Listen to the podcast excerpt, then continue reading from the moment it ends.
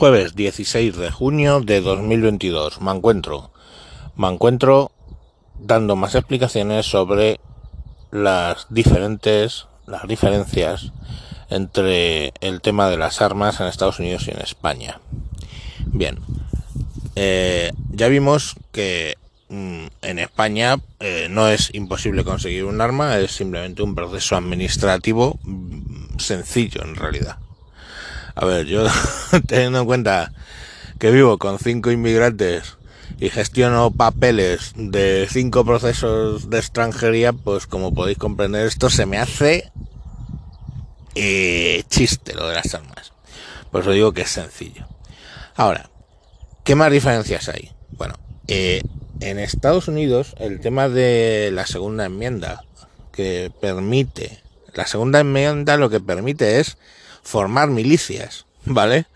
No, que eso luego el los tribunales supremos, eh, que el equivalente hace la función del Tribunal Constitucional, ha decidido interpretarlo como que eh, tienes el poder de tener tú un arma, ¿vale? Pero eh, lo que dice la enmienda es la formación de milicias. Entonces, bueno, ¿por qué lo de la formación de milicias? Pues porque vienen del tema de la guerra de independencia, donde solo los ingleses tenían el monopolio de la violencia con armas, con lo cual hacían un poco lo que querían.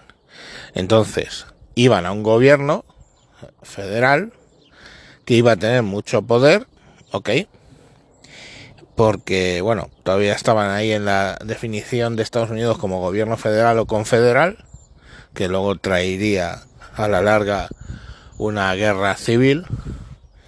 Por eso se dice entre los confederados. El sur quería una confederación y el norte quería un estado federal. Bueno, pues un segundo. ¡Alma!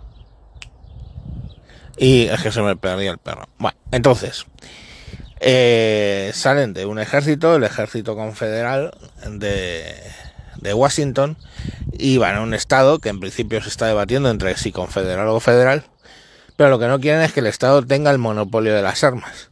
Y entonces para ello sacan, o sea, digamos que cuando se opta por un estado federal, la contraprestación es sacar la segunda, fijaros que viene muy pronto, la segunda enmienda a la Constitución de Estados Unidos para permitir montar milicias de modo que los partidarios de la confederación en vez de federación tenían la seguridad de que llegado el momento el Estado no se podía convertir en un tirano.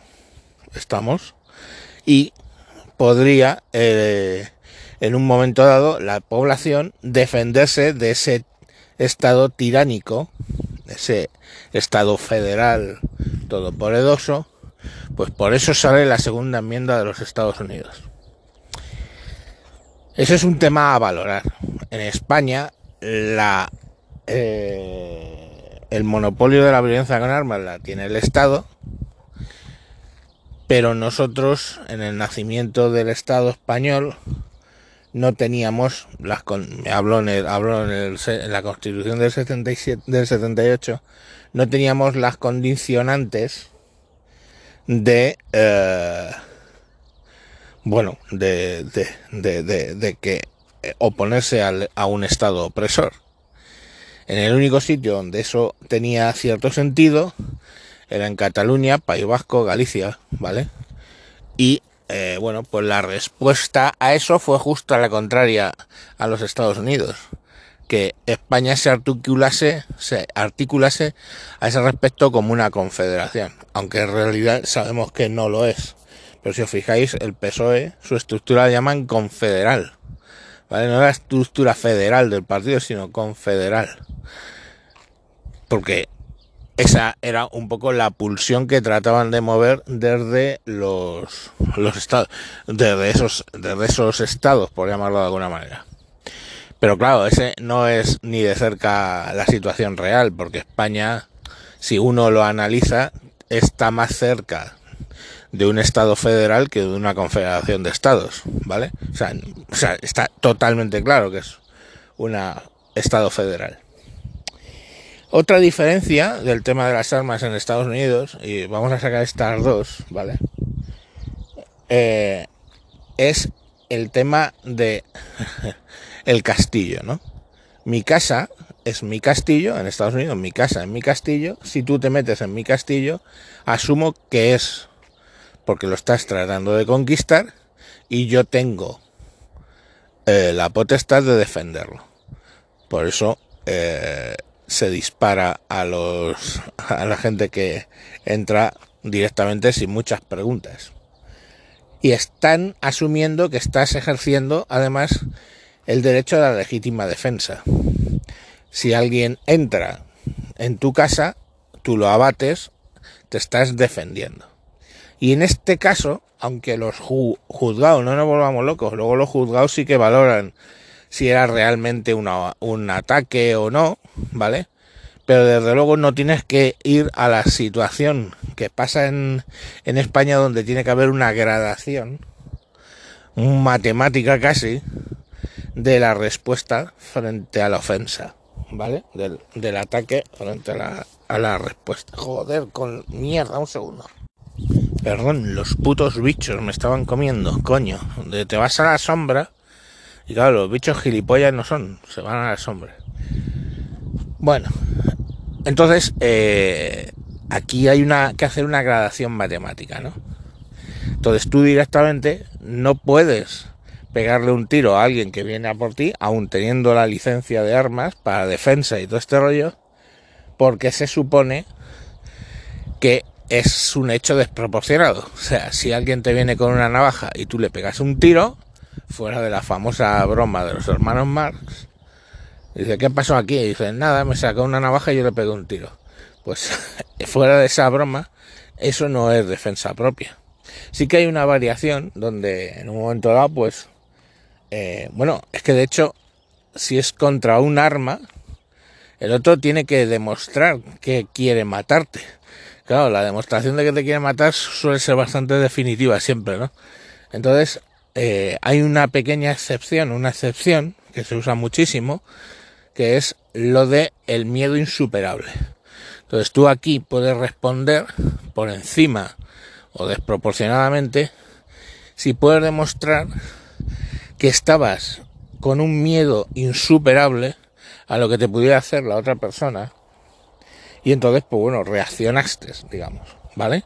Entonces, por ejemplo, yo que sé, tú eh, te refugias en, la, en una habitación con tu familia y con tu arma, ¿vale? Y están intentando entrar en la habitación. Tú ya has ido huyendo de ellos, ¿vale? Se te nota que estás teniendo miedo y entonces en el momento que abren la puerta un tío con una palanca no con un arma, ¿vale? De fuego, pues te abre la puerta y tú le descerrajas seis tiros. Bueno, pues eso, precisamente, suele ser considerado de, legítima defensa porque en principio el hecho de todo lo que has hecho, recoger a tu, familia en la última habitación del fondo y tal, que ellos dirían que estaban todos muy asustados, lógicamente, pues eso ya, digamos, valida el hecho de que tú le hayas pegado los tiros a, la gente. Pero claro, no hay que perder la vista que aquí en España ya os digo que es complicado tener un arma. ¿Vale? Pero bueno, que si ocurre esa situación, sí que, sí que hay esa posibilidad. Y luego la última particularidad sobre las armas en Estados Unidos que me gustaría comentar es lo del concealed gun, quiere decir un arma escondida. Hay estados donde tú puedes circular por la calle con armas, ¿de acuerdo?